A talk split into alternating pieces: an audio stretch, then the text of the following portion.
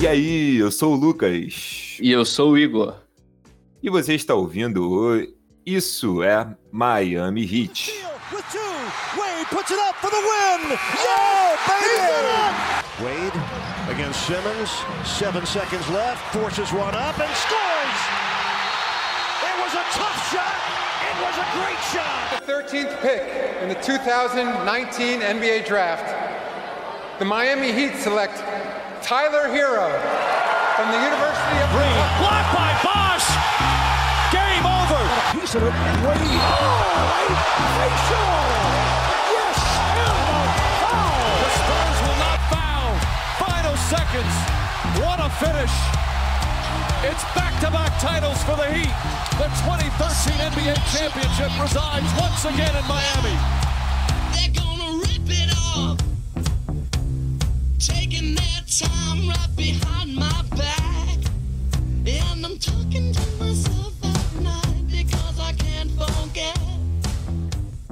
Fala aí, galera. Mais uma vez estamos por aqui, mais um episódio. E o episódio de hoje a gente vai falar sobre o quê? Sobre o quê? A gente vai fazer o review da temporada 19-20, que foi a mais duradoura de todos os tempos, né? Porque o que essa temporada durou foi brincadeira. E a gente vai falar um pouquinho sobre o cenário final da última temporada para a gente começar a contextualizar tudo o que aconteceu. Fala aí, Igor. Fala, Lucas. Bem-vindo, querido ouvinte, a mais um episódio do Isso é Miami Heat. E dessa vez, Lucas, a gente vai fazer uma viagem pela linha do tempo. Vamos voltar à época em que o Miami Heat era apenas o décimo colocado da Conferência Leste e tinha Justin Winslow, John Waiters, James Johnson tinha em caras como esses a sua esperança para um futuro? E, e, não pode esquecer também do, do querido da Hit Nation aí, né? Que era o Ração. Nossa, Nossa, como eu pude esquecer do, do nosso dominante pivô. Como eu pude esquecer. Mas vamos, vamos fazer essa viagem. Vamos fazer essa viagem no tempo. E entender um pouquinho como que o Miami Heat veio parar na final da NBA, Lucas. É, eu acho que para a gente começar, né? A gente tem que falar também da 13 terceira escolha do draft de 2019, né? Que eu acho que é, é mais ou menos onde a nossa história da temporada 19-20 começa. Quando a gente selecionou o Tyler Hero e dali eu acho que as coisas começaram a se desenhar. Chegou a Eu vou te falar uma coisa. Vou te falar uma coisa que eu acho que a esperança começou na segunda metade da temporada 18-19, quando Bana Debaio assumiu a titularidade. Eu vou te falar, Sabe por quê? Ali o Ban, o Ben mostrou que ele poderia ser nosso pivô titular, Lucas. Não, o que você acha? Não, com certeza, porque o Whiteside já estava naquele ritmo fim de festa, né? Acho que não ali, né? Ele já estava no ritmo fim de festa nos playoffs de 2018. Acho que 2019 ele já estava fazendo, já tava fazendo hora extra. E realmente, o, o Ben começando como titular já, já começa a mostrar um, um, dá aquela luz no fim do túnel, sabe? E eu acho que, que realmente a gente pode começar a partir desse ponto. A titularidade é, do Ben. A partir desse momento em que o Ben teve médias de o quê? 10 pontos e 8 rebotes na segunda metade da temporada, jogando ali ao lado do nosso querido Kelly Olynyk. Você vai lembrar bem, Lucas. Kelly Olynyk fez um ótimo final de temporada em 18-19. Mas aí o Ben tomou conta da posição 5, posição 4 ali, que foram as posições que ele meio que assumiu durante toda a temporada. E a gente olhava para ele e falava o quê, Lucas? Esse cara aí vai ser o MIP. Esse cara vai ser o jogador que mais evoluiu na próxima temporada. Não, e só pra gente entender a diferença, né, da temporada 18-19, que ele não foi titular durante toda a temporada para 19-20, ele teve uma evolução aí de 8.9 pontos de média para 15.9. Então aí foram 7 pontos a mais. É, em roubos de bola, ele foi de 0,9 para 1,1. De blocos, ele foi para 0,8 e 1,3. E de assistências, ele foi de 2,2 para 5,1. E rebote é. de 7,3 para 10,2. Dá para dizer, Lucas, que essa evolução em assistências é muito impressionante, não é mesmo? Não, impressionante. Também vale lembrar a promessa que o Ben fez ainda lá no off-season, né? Que ele, ele disse que poderia ter 15, 10, 5 de, de, de, de, estatísticas ali, né? De números na temporada. Ele poderia ter 15 pontos de média, ter 10 de rebotes e 5 de assistências. E ele entregou até um pouco acima disso, né? Então, o garoto ainda cumpre o que promete. Ah, e o Ben Adebayo entrou para a temporada apostando com nada mais, nada menos que Dwayne Wade. Para quem não sabe, o Wade falou: Ô Ben, eu acho que você não dá conta de ter essas médias que você quer. E o Ben falou: só espera e verás. E o Ben não entregou, Lucas? Entregou, entregou. Ele é um cara, ele é um cara que outra coisa que eu outra coisa que eu achei que ele que pegou bastante para ele é que ele disse que estava pronto para ser o novo rosto da franquia, né? Então, um cara que chega com essa atitude não tem como a gente não não, não ligar o modo empolgou, né? É, é, realmente, Lucas, ele assumiu a responsa. E aqui, cara, não tem como a gente falar de Miami Heat de final da temporada 18 e 19 e não mencionar ele, nosso querido Point God, nosso saudoso e famigerado Justice Winslow.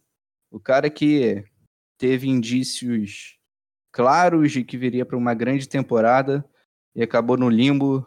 As lesões não o deixaram ter uma sequência. Quando teve uma sequência, não demonstrou seu melhor basquete e acabou sendo trocado, Lucas. Então, o que aconteceu? Uma das nossas maiores esperanças deixou a franquia. Assim, o Winslow, ele é um cara que a, o final da última temporada é, deu esperanças, né? Todo mundo achou que ele seria um jogador diferente, um cara que poderia estar se reinventando, jogando na posição 1. E, e não foi o que, se, o que se mostrou na temporada 19 e 20, né? Ele jogou ali muito bem nos dois primeiros jogos, depois começou a ter problemas com lesão, lesão, lesão, não conseguiu ter a sequência. E foi envolvido no, no melhor negócio possível, né? Ele foi trocado pelo Igodalo e pelo Jay Crowder. Que é, eu acho que sem esses essa... dois, de repente a gente não teria obtido o sucesso que a gente, que a gente conseguiu. Exatamente, Lucas. É a troca que basicamente selou o destino da franquia na temporada. Se antes a expectativa era de uma queda na segunda rodada e alguma preocupação na primeira rodada, com essa troca, elevou o patamar da equipe para contender.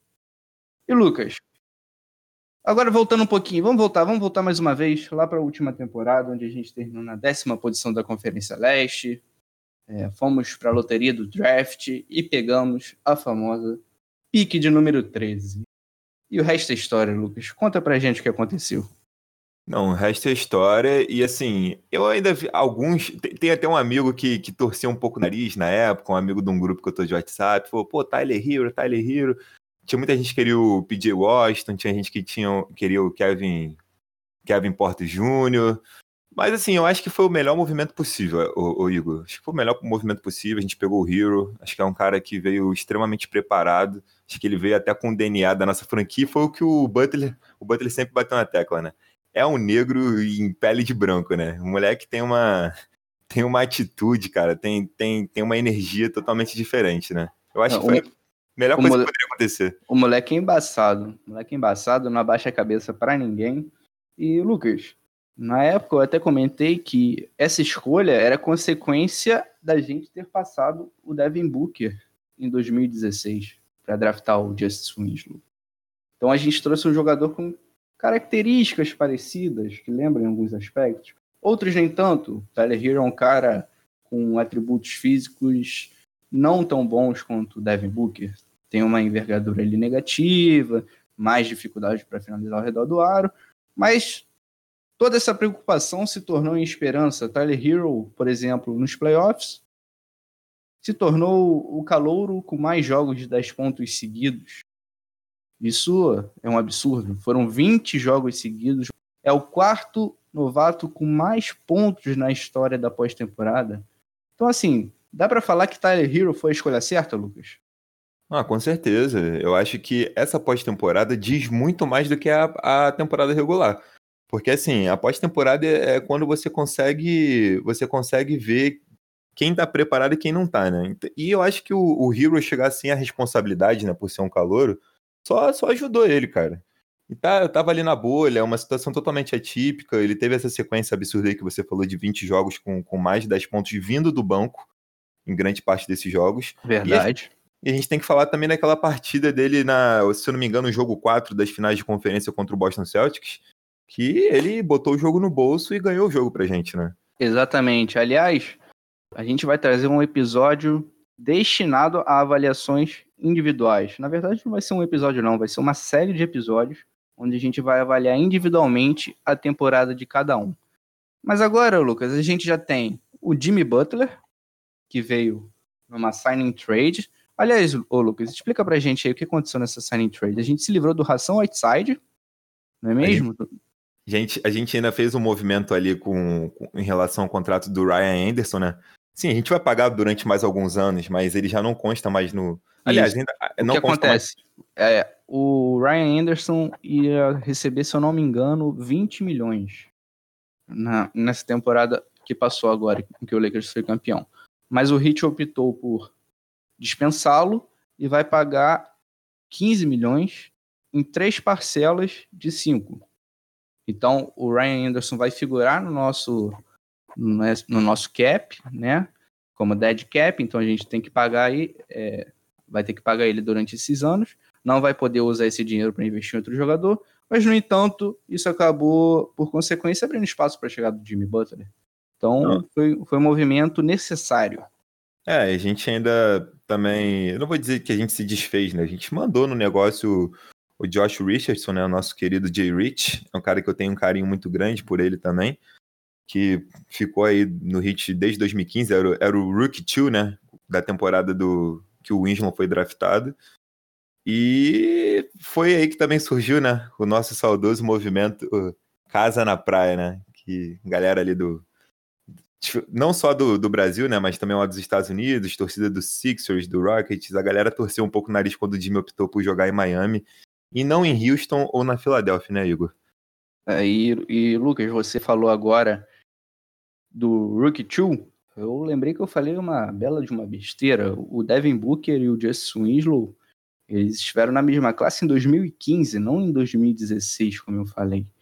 Mas voltando agora para o nosso assunto da nossa montagem de elenco, já passamos pela vinda do Jimmy Butler, onde a gente se livrou do Ração Whiteside e enviou o Jay Rich para o Philadelphia, além de uma escolha de primeira rodada que terminou. Sabe aonde, Lucas?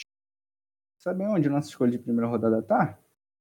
No nosso querido Oklahoma City Thunder, que tem 485 mil escolhas de draft nesse momento. E veio também o Myers Leonard, Lucas, que, para nossa surpresa, foi titular em grande parte da temporada. Quem poderia esperar isso? É, assim, é, foi mais ou menos o. Eu não diria que trocar o 6 por meia dúzia, mas esse movimento do, do, do Myers se tornar titular é por optar e continuar a ter um, um cara alto ali no, no, nosso garrafão. Que o Ben, né, em, teoricamente, ele, ele é um cara que tem envergadura para ser um jogador de posição 4, né? Não um jogador de posição 5. Por mais que ele seja o jogador mais dominante do nosso garrafão. E o Mars, ele até que surpreendeu, sempre vinha ali com uma bolinha de três ou outra, mas ele nunca finalizava as partidas, né, Igor? E jogava ali o primeiro, o segundo, quarto, uma parte do terceiro, mas o último quarto, para quem acompanhou o hit ao longo da temporada, o Mars nunca estava, principalmente ali no clutch time, né? Mas é, sempre o... ficava no banco e tal, e, e, não entrava em quadra, né? O Myers era um, um cara que basicamente começava o primeiro quarto e o terceiro quarto. Basicamente isso. Dificilmente nós vimos ele nos momentos decisivos das partidas, mas não deixa de ser surpreendente. Eu, particularmente, no início da temporada, esperava que o Ben fosse começar as partidas ao lado do Kelly Olynyk, que havia terminado a temporada 18-19 em boa fase, convertendo acima de 40%, 40 nas bolas de três. Mas fomos surpreendidos. Kelly Oline, que começou a temporada muito mal, e isso, inclusive, é um assunto que a gente vai falar em outro podcast, na série que a gente vai trazer para vocês futuramente, como eu falei anteriormente. E teve a lesão também. Isso tudo a gente vai falar. Se segura aí, Igor. Tá falando muito. Segura sem, sem spoiler. E, Lucas, então a gente já tem Myers Leonard, Jimmy Butler, Tyler Hero e temos mais duas gratas surpresas, Lucas. Queria que você falasse pra gente sobre Duncan Robinson e Kendrick Nunn, dois caras que arrebentaram na Summer League. Duncan Robinson em seu segundo ano na NBA passou muito tempo na D-League, é, fez grandes partidas na Summer League, como eu falei. Kendrick Nunn terminou no primeiro time da Summer League. Conta pra gente, Lucas, como é que foi a entrada desses caras no time? Aliás, ô Lucas, o Duncan Robinson foi motivo de muita corneta. Não, é assim, o, o, falar primeiro do Kendrick Nunn, que foi uma surpresa assim, que, que foi algo realmente muito surpreendente, né? Porque ele ficou ali um tempo ali, né, no, ali com, com Wars e tal, e, e, e foi dispensado, o Hit foi atrás. E, e, é um cara que, assim, ninguém esperava nem que fosse ser titular, né? Porque se imaginava o Winslow, né? Assumindo aquela posição, sendo o cara ali cuidando da bola e tal. E o Kendrick Nunn foi o, o, rookie, o rookie do mês do leste durante três meses consecutivos, o, o segundo na votação para Rookie of the Year, entrou no, no, no Rookie First Team também. Então, assim, é um cara que, que surpreendeu bastante. Infelizmente, não conseguiu manter esse ritmo ali quando foi para a bolha e, e na pós-temporada também. Mas mostrou seu valor, né? Mostrou seu valor e é um cara que, na minha opinião, Igor, eu acho que se o Hit for fazer alguma movimentação futuramente, ele é um cara que pode ser envolvido. E o Duncan Robinson, cara, ele é um. Foi, foi o que você disse. Ele já estava no, no, nosso roster na temporada 18-19, mas ele ficou muito tempo na Liga de Desenvolvimento e ninguém imaginou que ele fosse titular da nossa equipe na temporada 19-20. E foi o cara, foi o titular da nossa, da, da, da nossa equipe ele na posição. Posição 2, né? Porque o Jimmy, teoricamente, seria o ala e ele seria o ala armador. Mas a gente sabe que dentro de quadra se configurava de outra maneira. E ele é um cara que ele trouxe, ele agregou bastante do perímetro e se mostrou também um cara versátil em alguns momentos. Eu acho que o Duncan, é, ele, em alguns momentos, ele conseguiu até jogar mais ali é, na área pintada, infiltrando e tal, e com alguns arremessos de média distância também. É um cara que precisa evoluir, mas essa evolução a gente também vai falar na nossa série aí é, de avaliação individual, que a gente vai falar um pouquinho sobre o Duncan Robinson. Mas foram surpresas gratas, surpresas que eu acho que agregaram bastante pra gente e vão agregar ainda mais na próxima temporada. Grandes surpresas e protagonistas em muitos momentos da temporada. O Duncan uma... Robinson, pode é, falar, Lucas. É, só um adendo ao Duncan Robinson, ele, ele no jogo no jogo 5 das finais agora da NBA, ele se tornou o terceiro jogador a converter mais bolas de três em uma partida de finais, né? Só perde pro Curry, que converteu nove em uma partida, o Ray Allen oito, e ele converteu sete bolas de três. Então, é. para você ver, né? Um cara que não foi draftado, um cara de quase jornalista esportivo a finais de NBA, né? É uma história tá muito inspiradora. Tá mal de companhia? Não tá mal, não, né? Não tá mal, não, né? O Duncan Robinson, Lucas, que matou 270 bolas de três na temporada, quebrou um recorde com sobras que era do Wayne Ellington.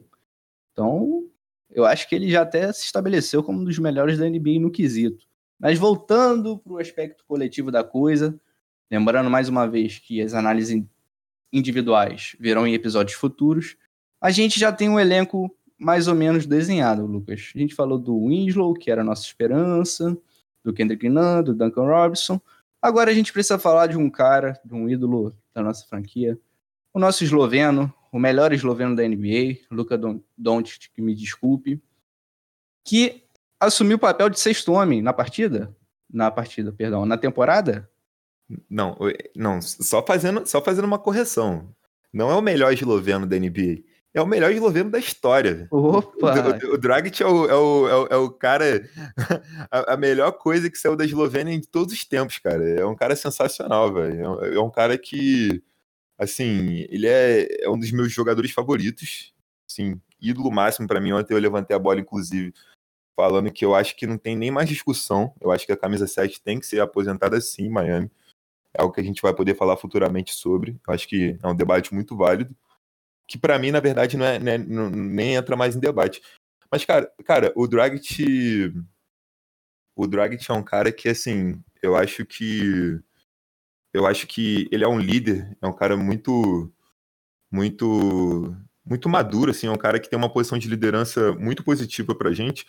E ele é um cara extremamente profissional, né? Porque ele já teve posição de protagonista, para quem não lembra, o Dragic já foi um cara all-star em Miami foi assim o ponto alto da carreira dele e ele assumiu tranquilamente, aceitou e, e, continuou jogando muito bem na função de sexto homem. Inclusive ele foi sexto homem pro, pro assim pro Kendrick Nana que virou titular.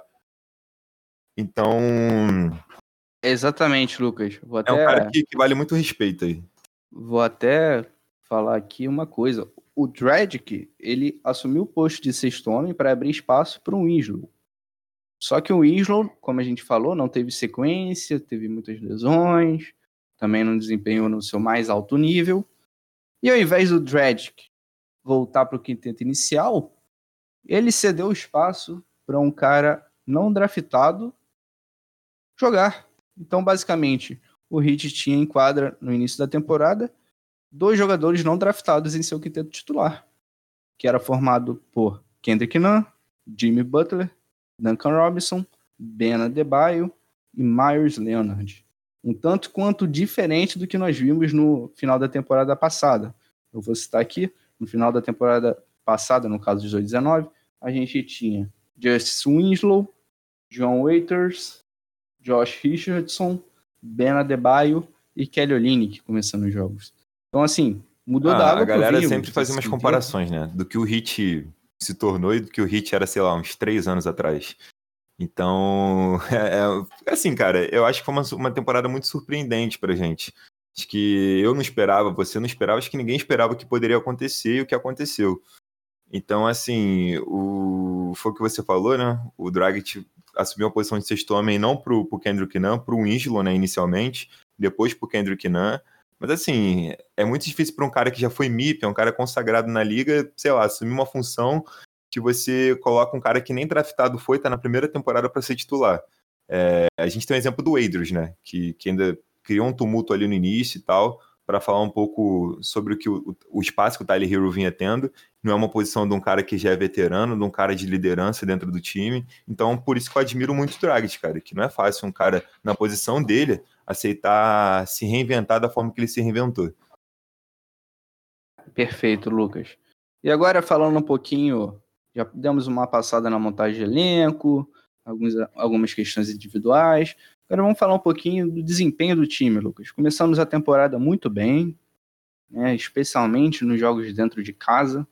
Fomos imbatíveis até dezembro, se eu não me engano, Lucas, na partida contra o Los Angeles Lakers.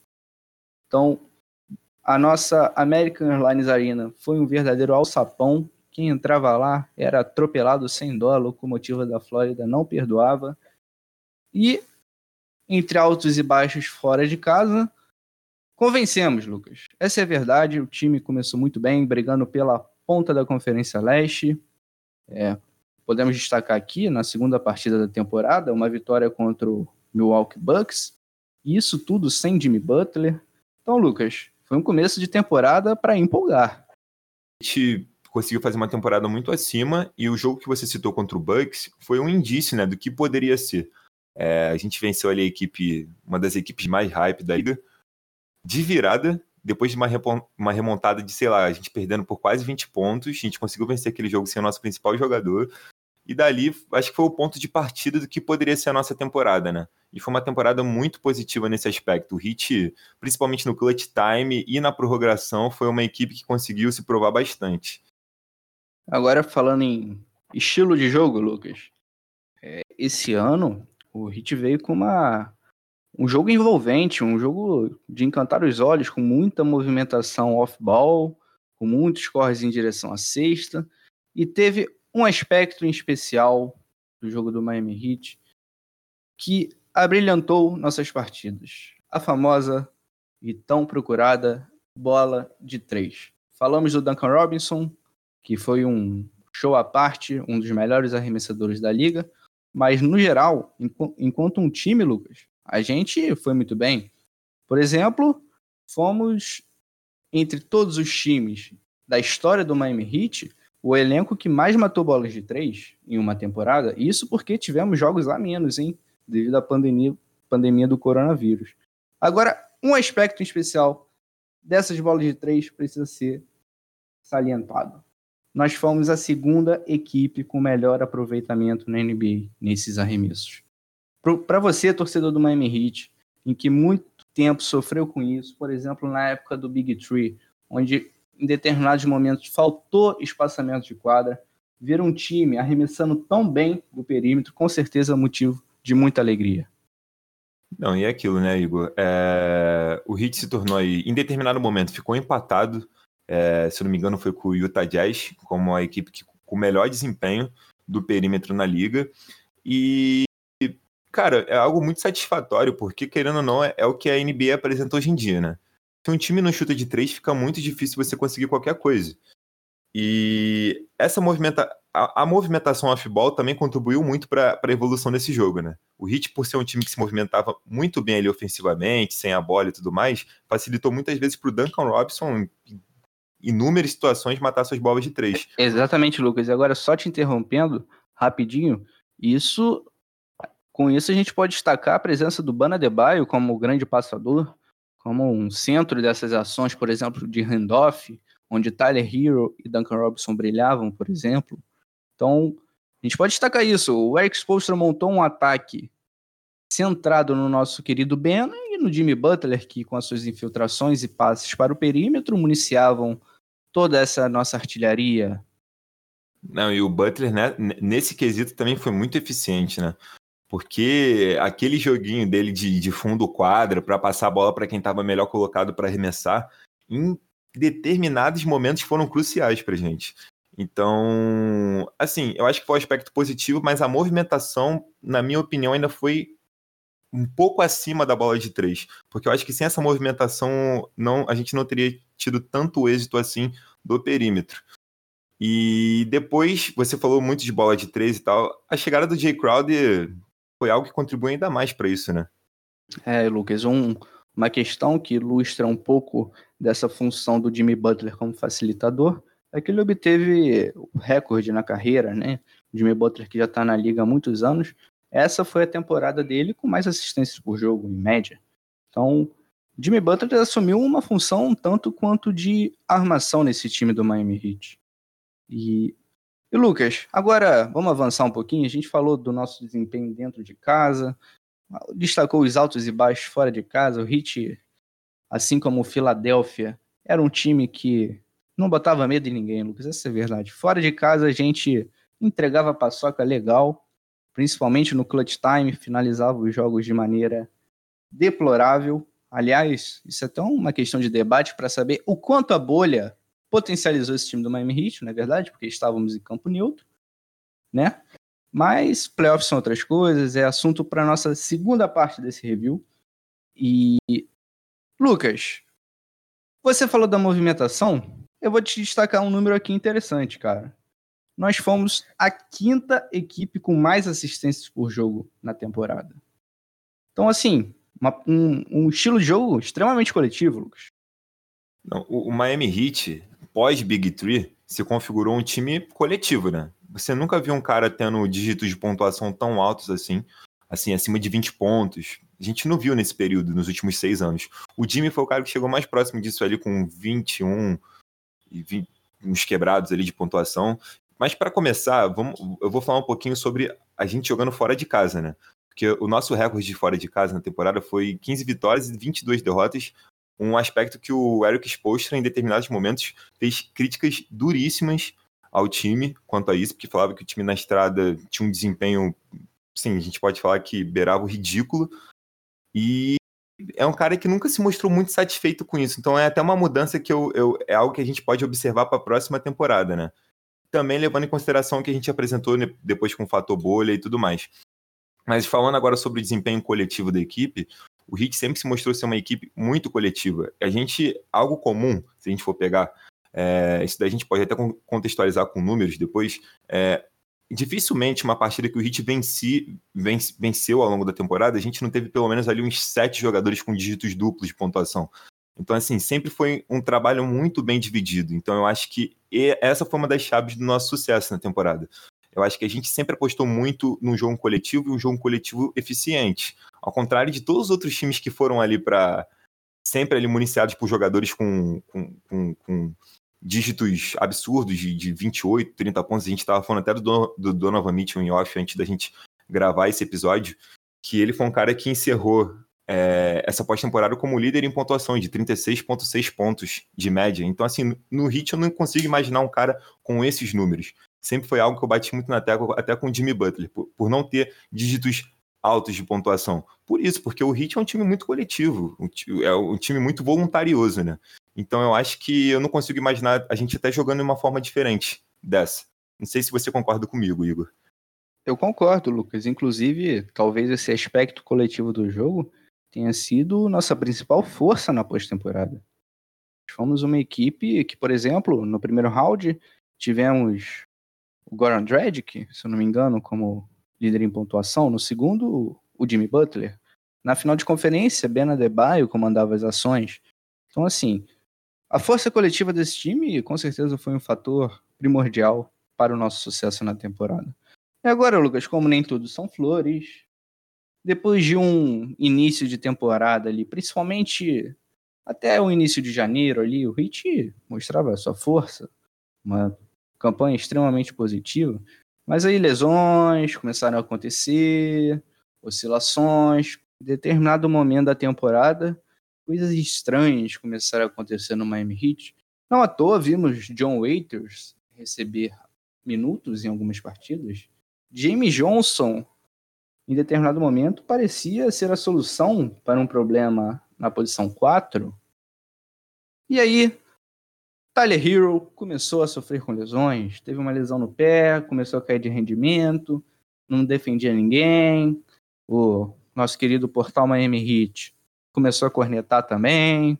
Então foi um momento meio nebuloso, onde, por exemplo, eu vou citar aqui, não sei se em fevereiro ou em março, uma derrota contra o Cleveland Cavaliers, jogando fora de casa, onde tínhamos uma vantagem de, dígito, de dígitos duplos. E entregamos a paçoca, uma derrota para o Charlotte Hornets. Foram algumas partidas bem frustrantes. E se eu não me engano, o último jogo ali antes da paralisação da liga foi uma derrota pro, pro Hornet, não foi isso? Foi exatamente essa partida, Lucas, onde Derrick Jones Jr. arremessou como nunca e o Miami Heat conseguiu perder. Derrick Jones Jr. parecia um, um fenômeno dos arremessos. Estava o espírito de Stephen Curry em seu corpo. Assim, o Heat, o Heat, por mais que tenha nos trazido muitas alegrias ao longo dessa temporada, Acho que quem acompanhou ali a temporada regularmente também teve muitos momentos de raiva, né, Igor? Momentos como você acabou de citar, o jogo contra o Cavs, jogo contra o, contra o Hornets, aquele, aquela partida que a gente perdeu pro, pro destroçado Washington Wizards, se eu não me engano, em dezembro ainda. Foi aquela Nossa, partida... bem lembrado essa partida aí, foi triste, hein? Partida sem Bradley Bill, assim, sem nenhum titular praticamente o Heat conseguiu perder aquele jogo. E aquilo ali todo mundo, pô, o Heat, o Heat sempre, é, ultimamente vem sendo conhecido como Robin Hood, né? ganha dos times mais fortes e sempre dá uma vacilada contra aqueles times que estão sempre ali na parte de baixo da tabela, né? Tancando, em reconstrução e tudo mais. É verdade, Lucas. E não foram poucas as partidas onde fomos Robin Hood nessa temporada, não é verdade? Apesar de um início de temporada avassalador, a oscilação veio, a corneta veio, o estresse veio, mas nada que seja novidade para nós torcedores do Miami Heat. Agora, Lucas, destacando um pouquinho as estatísticas aqui, o Heat, é, apesar de ter seu desempenho no perímetro destacado por nós, por exemplo, 36% dos nossos pontos vinham da bola de três. Então, assim, um volume muito grande de pontuação, muito em função do nosso querido Duncan Robinson, como falamos anteriormente.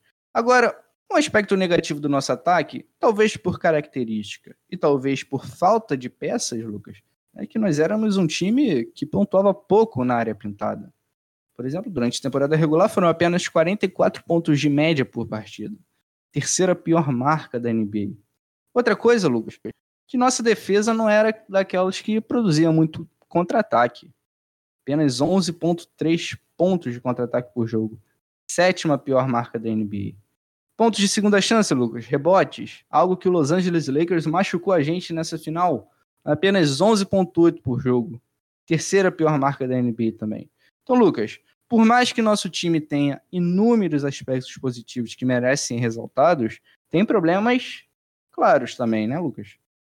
Foi o que a gente estava falando aqui um pouco antes é, de começar a gravação, faltou pro Hit, por exemplo, nas finais, um cara alto, aquele cara ali reboteiro, mais grosso mesmo, não precisava nem ser tão técnico assim, para a gente conseguir equilibrar um pouco as ações. E mesmo nessa NBA é, moderna, com um jogo muito focado no perímetro, eu acho que essa temporada, principalmente na bolha, se provou também que a liga ainda pode ser muito física, né? Que, que ainda tem ações consideráveis dentro do garrafão. E esse baixo aproveitamento na área pintada também se configura muito por, pelo Ban ser o único cara que pontua assim frequentemente ali naquela área, né? Porque o Myers Leonard, que foi titular durante boa parte da temporada, ele é um cara que muito da. Assim, boa parte da sua pontuação era do perímetro, né? É verdade, Sim. Lucas. Olhando para o quinteto titular, a gente tem o Jimmy Butler, que é aquele cara que gosta de atacar o aro, que usa os bloqueios ali no perímetro para atacar o aro e muitas vezes distribuía para o perímetro. E o Ben, que veio numa crescente durante toda a temporada, não foi o jogador agressivo em relação ao aro durante, por exemplo, em outubro, o Ben não era metade do jogador que ele, é, que ele era em fevereiro, em dezembro. Então, assim, o Ben foi um cara que foi crescendo, foi ganhando mais responsabilidade ao, lado da tempo, ao longo da temporada. E talvez por isso, Lucas, esses números não sejam tão bons. Foi, foram números que foram variando ao longo da temporada, não sei. Isso aí a gente precisava fazer um levantamento estatístico melhor. Mas agora, pontos de segunda chance realmente foram muito poucos. Terceira pior marca da NBA, num aspecto tão valioso. Foi o que você falou, né? A gente foi castigado pelo Lakers nesse aspecto por eles terem. Assim, o rebote ofensivo também conta muito nessa parte, né? E a gente não tem rebote. O rebote defensivo, e muitas vezes a gente, a gente é uma equipe também que cede muitos rebotes ofensivos, e a gente também não consegue pegar muitos rebotes ofensivos. Então, pontos de segunda chance são em cima disso. A gente não conseguia é, é, configurar isso em pontos. Então... Realmente, Lucas. Faltou um pouquinho né, nesse aspecto. Eu, eu ao, ao, longo da temporada, imaginava que o Pat Riley fosse trazer um, um pivô mais físico ali. Só que acabou não acontecendo. Por exemplo, na primeira partida da temporada, Lucas, contra o Memphis Grizzlies, o Chris Silva entrou e acabou com o jogo a gente logo saltou os olhos e falou: caramba, esse cara aí é o novo Udonis Haslem. Só que ao longo da temporada, o Chris Silva se provou um jogador. Bem limitado, não, né? Não muito útil. Eu ia falar inútil, mas inútil é uma palavra meio pesada. Eu acho que é um cara bem limitado, bem limitado. É limitado, é muita vontade ali, mas falta fundamento, é, falta polimento, Lucas. Acho que essa é a palavra. Falta o Chris Silva passar um aninho na D-League, trabalhar ali, para ser um jogador para para vir contribuir, de fato. A verdade é que o cara tem uma coisa que o Miami Heat gosta. O cara tem energia. O cara dá vida em todas as bolas. Então, como a gente viu nos últimos anos, isso é um fator chave para o Miami Heat, para a formação de elenco do Miami Heat. Ele tem aquela mentalidade que o nosso querido Pat Riley gosta, Lucas. É, ele tem a mentalidade, que eu acho que é primordial para quem quer jogar no Heat, mas eu acho que pelas características dele, por ele ser um jogador de garrafão, acho ele um cara baixo. Ele é um cara só de 2 e 3, né? É, é o estilo Udonis Haslem. É, é, é, basicamente a comparação. É, assim, eu acho que não é exatamente o que o Hit precisa. Acho que o Hit precisa de um cara assim, um cara grandão mesmo ali. Assim, seria o Miles Leonard, né? É, se a gente for em tese seria ele o cara, por ser um cara mais altão ali, né? Um cara mais físico, que, que na prática não é tão físico, mas eu acho que para a gente mudar esse aspecto, a gente vai precisar de um cara assim. Um é, cara que... Muito se fala, aliás, esse é mais um tema para um podcast futuro. Muito se fala em Sérgio Baca no Miami Heat. Ele seria esse cara, né, para jogar ali na, na posição 5, trazer uma bolinha de 3, trazer a proteção de aro, o rebote. Ele seria um cara interessante para esse elenco. É, mas eu acho que os nossos queridos New York Knicks ou Charlotte Hornets, eu acho que eles vão acabar. Vão, vão, vão encher a bolsa. Sonho. Vão acabar vão encher, com... vão encher o bolso do Serjão. Com certeza, né? Vai vir aquele contratinho máximo. E o Serjão vai, vai só, só enfiar dinheiro no bolso mesmo, né? Mas aí, Lucas, é, já que já estamos chegando aqui no finalzinho do nosso podcast, a gente falou do momento de queda de rendimento do Miami Heat, mas no meio dessa queda de rendimento, teve o, o grande momento de virada da temporada, que foi a troca do John Waiters, do James Johnson e do Jesse Winslow para a chegada do Jay Crowder e do nosso querido André Godala, que aliás já renovou o contrato, Lucas, já chegou renovando para a próxima temporada. Com o Tino Picho, né? Vale destacar. É, não, no caso, no caso é o seguinte, Lucas, para a próxima temporada ele está garantido. Mas para 2021, aí a gente tem a opção de renovar ou não. O André Godala assinou por dois anos, no caso, um mais um. Então, ano que vem, ele é nosso. No outro ano, fica a opção aí do nosso front office em mantê-lo ou não. Mas aí, falando, falando um pouquinho mais sobre isso, Lucas, o Jay Crowder veio tacando fogo do perímetro. O cara era, virou simplesmente o Stephen Curry com a nossa camisa. Se antes, no Memphis Grizzlies, chutava 29% das bolas de três, No Miami Heat ele chutava na casa dos 40%, Lucas. O que, que é isso? Camisa? Pesou? É, é, é aquilo que a gente chama de hit lifer, né? Parece que o cara nasceu para jogar em Miami. Parece que ele nasceu para vestir a camisa do Heat, Igor. E assim, desde que eu comecei a acompanhar basquete, eu comecei a acompanhar o Miami Heat, eu acho que foi o melhor negócio que o Pat Riley fez em termos de trade. Eu acho que ele foi lá, é, é, mandou um cara que estava contundido, um cara que, assim, muita gente considerava o Winslow até um bust, né, cara? Um cara que não deu certo na liga. Sim, a gente sempre teve ali uma paciência um pouquinho maior com ele, a gente sempre acreditou um pouco nele. Mas o Pat Riley conseguiu mandar o James Johnson nesse negócio, que é um contrato muito acima do que ele vale. É aquilo que a gente chama de overpaid, né? É um cara que conseguiu um contrato muito bom, fez a vida em Miami, e a gente conseguiu mandar um Winslow machucado por Jay Crowder, André Godala, e a gente ainda desquebra, trouxe nosso, nosso querido Solomon Hill também, né? Opa, ele, veio, ele, ele vem nesse pacote cara. também, né? Esqueci do nosso querido Solomon Hill, que é motivo sempre de muitas risadas. É, o cara, é o cara divertido, né? Divertido, entre aspas, né? Porque tem horas do jogo que dá uma raiva. Mas o, o Solomon Hill, aparentemente, foi um cara importante nesse vestiário aí, Lucas. Que ele trouxe um lado veterano, um lado companheiro muito importante. Não, isso conta muito em Miami, a gente sabe disso. E o Danny Heisler é um cara que até hoje ele tem um contrato de jogador, mas tá mais para integrante da comissão técnica do exposto do que qualquer coisa. A gente sabe a importância da liderança de um jogador dentro desse grupo, ainda mais um, um grupo que a gente tem muitos caras jovens, né? É. Caras e... que nem, nem tão jovens assim, mas inexperientes. A gente fica brincando aqui, mas o Solomon Hill, em determinado momento da pós-temporada, ele recebia os minutos que, em tese, seriam do nosso querido Derrick Jones Jr., que, no decorrer da temporada, foi perdendo espaço nesse elenco. Aliás, mais um assunto para um podcast futuro. É, um e cara que, que a gente não sabe se vai renovar ou não, né? E Lucas, então, em, em síntese, vamos fazer uma síntese dessa temporada. Tudo começou na pick 13, onde a gente trouxe nosso querido Hero Boy, Tyler Hero, Clutch Hero, um homem destinado ao clutch time. Depois, Jimmy Butler chegou para sua casa na praia para viver em paz para o resto de sua vida testemunhando a, ascensão do Kendrick Nunn e do Duncan Robinson na Summer League, com protagonismo também do Tyler Hero, onde, aliás, Lucas, na Summer League foi onde nós percebemos que o Tyler Hero era mais do que um arremessador. Ele atuou em muitos momentos como armador. Mas, e na pós-temporada a gente também percebeu isso, né? É... A pós-temporada dele é gigantesca. Mas adivinha, isso aí é assunto para outro podcast. Com e... certeza. E aí o elenco foi se moldando, chegou o Myers Leonard, chegou. Chegou mais quem, Lucas? A gente mandou embora o Ração Whiteside, né? É. eu acho que foi o que, acho que, foi o, que que foi o grande reforço, o grande reforço da temporada, mandar o Ração Whiteside embora. Testemunhamos a ascensão também do Ben Adebayo, onde culminou num All-Star Game. Enfim, Lucas, o elenco que se moldou ali devagarzinho, entre um movimento e outro, cavando ali na, nas profundezas da D-League, nas profundezas do draft. Acabou se tornando um elenco que terminou na quinta posição da Conferência Leste, mas que chegou a brigar pelo terceiro lugar em determinado momento da temporada, chegou a estar em segundo na Conferência Leste. Então foi um elenco que, desde o primeiro dia, se mostrou destinado a incomodar na pós-temporada. Assim, terminou em quinto muito por, por conta da bolha, né? Porque não é fazer diferença terminar em quarto ou em quinto, porque é enfrentar o mesmo adversário em campo neutro.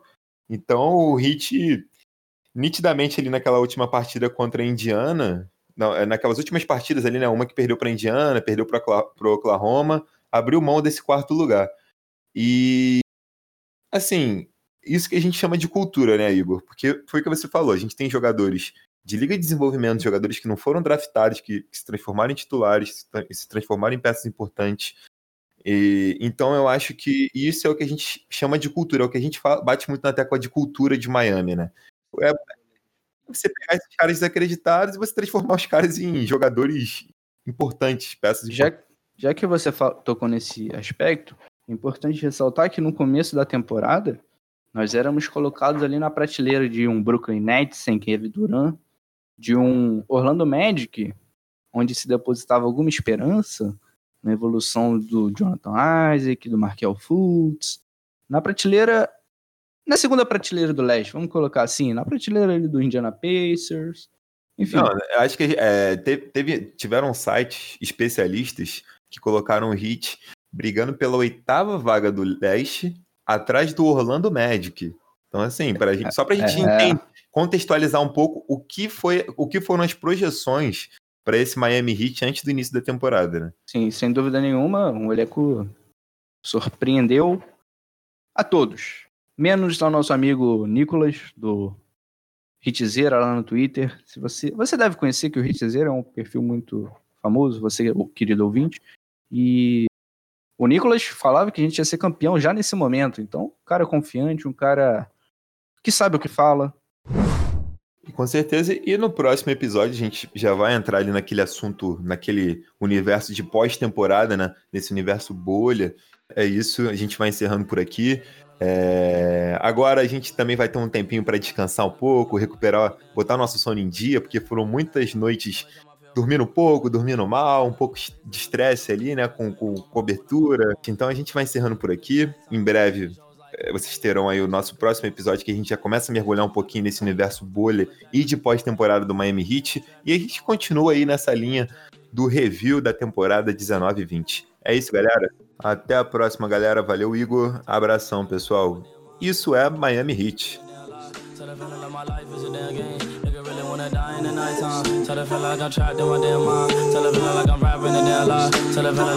Tell